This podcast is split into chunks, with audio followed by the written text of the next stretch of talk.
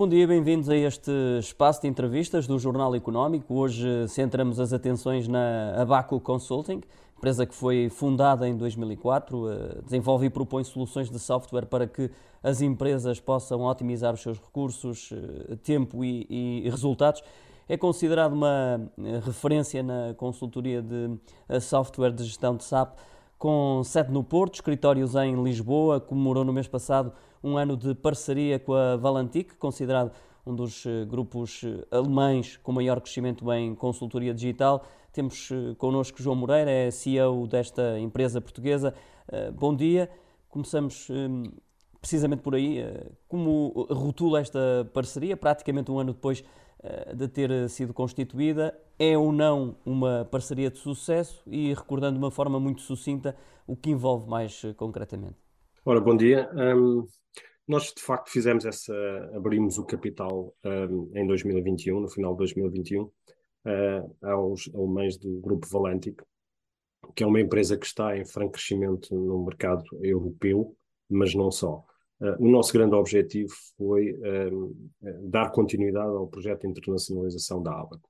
E uh, esta parceria serviu fundamentalmente para permitir o acesso ao mercado europeu, em particular na região uh, DACH, ou seja, Alemanha, Áustria e Suíça, que são, de facto, as regiões onde a Valantic é forte. Atualmente a Valantic tem cerca de 33 escritórios espalhados uh, pelo mundo, sendo que a grande maioria está na Europa, que vai desde a Estónia, uh, passando pela Roménia, Bélgica, Suíça, naturalmente, e, e Alemanha e Áustria, os três países mais fortes, mas depois tem também na Índia duas localizações e nos Estados Unidos, para além da Inglaterra também.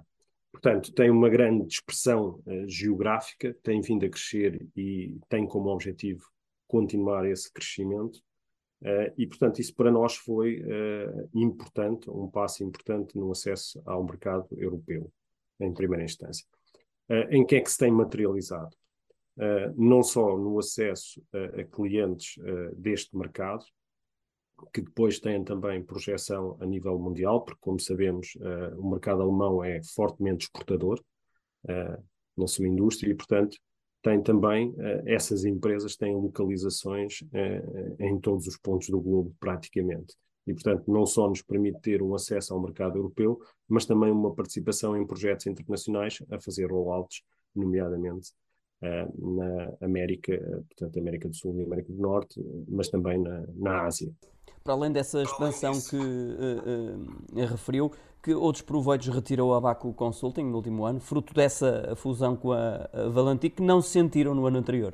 Uh, fundamentalmente em, na criação de centros de competência. Ou seja, nós constituímos dois centros de competência no ano passado, um numa área que é a área de Integrated Business Planning, ou seja, muito focada em planeamento de produção, que é uma área que nós, eh, nas indústrias que temos em Portugal, muitas não têm dimensão para ter esta competência técnica e, portanto, permitiu-nos que numa circunstância normal nós não faríamos esse investimento exclusivamente para Portugal. Portanto, isto só faria sentido no mercado mais alargado e permitiu-nos, por isso, arrancar com esse centro de competência no segundo semestre do ano passado. Abrimos também uma outra área de competência em termos de, da área de process mining, ok? Em que, mais uma vez, isso acontece porque temos uma possibilidade de potenciar esse investimento além fronteiras. Se fosse exclusivamente para o mercado português, provavelmente o investimento seria menor uh, e mais lento atendendo à dimensão que temos no mercado, mas no atual contexto, uh, estou em crer que mais e mais com uh, o trabalho remoto, e poderemos falar disso certamente mais à frente, abrem também outras oportunidades. Para além disso, este ano, 2023, um, avançamos já com a abertura de um outro centro de competência numa área específica que é de consolidação de contas, ou seja, mais uma vez também enquadrado sempre para um setor ou para um target de grandes empresas, que é com uma tecnologia específica que é a Tagetic, e temos em plano, em H2, abrir outro centro de competência numa outra área, que é uh, o Business Technology Platform, que é uma plataforma de desenvolvimento que a SAP lançou e que, portanto, vemos também, é há interesse no Grupo Valantic em potenciar, e esse é talvez o primeiro centro de competência que é constituído através de uma equipa que é multipaís e, portanto, não especificamente, contrariamente ao que aconteceu nos outros centros de competência, nós constituímos em Portugal essa área de competência sob a nossa gestão e esta, uh, este novo centro de competência já tem uh, uma gestão uh, multi-país e não apenas uma equipa localizada em Portugal, como acontece, por exemplo, com algumas multinacionais que decidem abrir em Portugal os seus centros de competência. E, portanto, já tem um modelo diferente. Diria que por via desta parceria o balanço de 2022 é extremamente positivo? Sim, é extremamente positivo no sentido em que estão a ser criados esses alicerces uh, desse investimento. Agora, uh, não é naturalmente, não foi 2022 um ano em que fez disparar uh, os resultados ou o crescimento em termos de volume de faturação. Ainda assim crescemos a dois dígitos, mas dito isto, o, o dado importante para nós é, vemos que estão a ser realizados investimentos que, noutra circunstância, ou se mantivéssemos uh, a estrutura de capital 100% portuguesa, provavelmente isso não aconteceria. Uh, falou de um crescimento a, dois dígitos, estamos a falar de quanto? Mais não. Posso divulgar, não posso divulgar esses valores por políticas do grupo, como é natural, e, portanto, o mais que posso dizer é esse crescimento a dois dígitos. Serão divulgados mais lá para a frente esses resultados, certamente. Exatamente, quando houver a consolidação, até porque uh, a própria Valantic depois tem também uh, outros parceiros financeiros que suportam o seu crescimento e tem, naturalmente, que respeitar aqui algumas regras. Claro. Resultados alcançados também à boleia da transformação digital, um passo que cada vez mais as empresas pretendem dar. Em comparação com, com o passado, é mais fácil hoje em dia convencê-las a optar por um determinado produto? Eu não diria que, que é mais fácil porque, uh, eh, porque simplesmente há este chavão. Há, eu vejo em duas dimensões. Houve uma primeira, que foi a adaptação após o, o, o, lockdown não é? é? que todos tivemos durante a pandemia, e portanto houve muitas empresas que uh, perceberam que não tinham a sua organização preparada para trabalhar num modelo remoto e portanto sentiram essa necessidade de encetar o processo de transformação digital e temos uma outra segunda fase que é a alteração significativa dos modelos de negócio das empresas, forçados em parte por via do, do, do Covid e do, deste, da, da pandemia, mas tiveram a necessidade de alterar e revolucionar os seus modelos de negócio. E a organização não estava preparada para isso. Todos nós Sabemos que hoje recebemos em casa um conjunto de encomendas que não era normal acontecer no passado, e, portanto, isso implicou mudar estruturas e processos dentro das organizações e mesmo o, a informação que disponibilizam aos seus clientes que não acontecia no passado.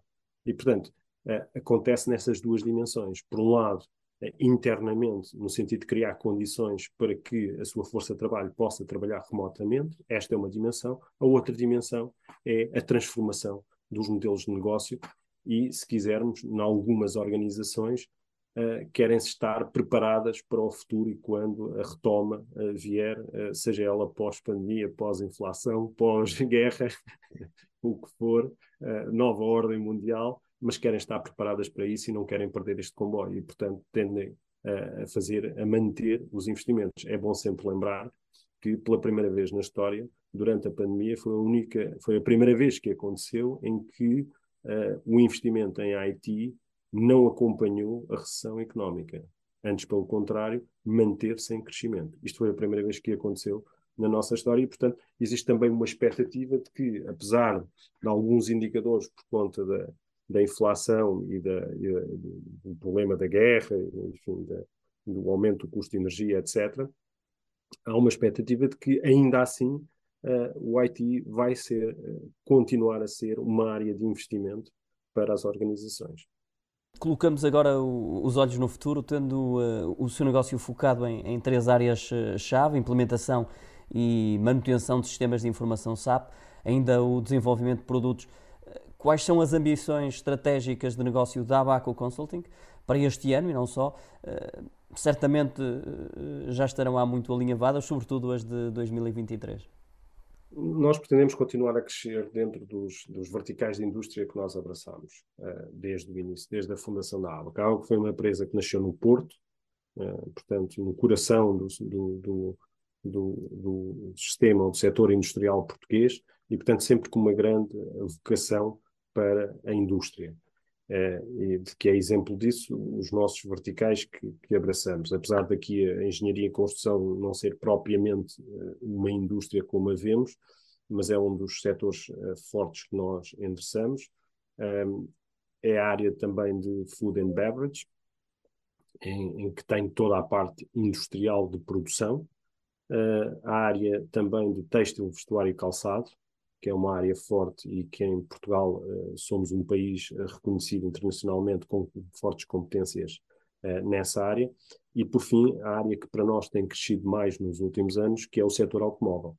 E que este sim, alinhado com esta parceria com a, a, a Valantic, sendo uma empresa alemã, que é, como, como sabemos, forte nesta área eh, da indústria automóvel. E, portanto, o nosso objetivo para 2023 passa por reforçar as competências em setores como o setor automóvel, mas também o que nós designamos por discrete manufacturing, ou seja, uh, um enfoque forte na área industrial. É nessa área que nós uh, acreditamos que temos potencial para crescer, em parceria com, com a Valantic, mas também achamos que podemos dar aqui um contributo no mercado português onde ainda continuamos a ter e vamos ter seguramente a nossa base de, uh, de crescimento, nomeadamente uh, nos recursos. Não é? Os nossos recursos são maioritariamente, 90% são portugueses, embora já comece a ter uh, também de outras nacionalidades. Há outras parcerias que já estão aí na calha? Com quem? Se é que pode levantar a pontinha do véu e permita-me a expressão, claro.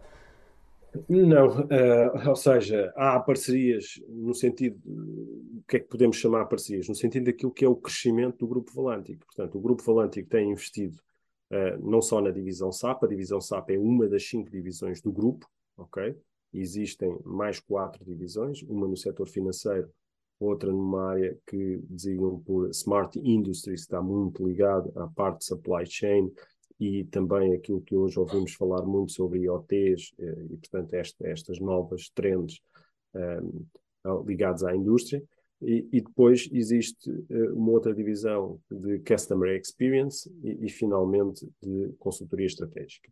E, portanto, dentro destas cinco divisões, o grupo continua a fazer aquisições uh, e vai continuar a fazer, e essas aquisições naturalmente vão trazer novas áreas de competência e novas parcerias. Portanto, nesse sentido, sim, há uma perspectiva de crescer e aumentar essas parcerias, porque nós, de alguns destes centros de competência, não são exclusivamente na divisão SAP, ok?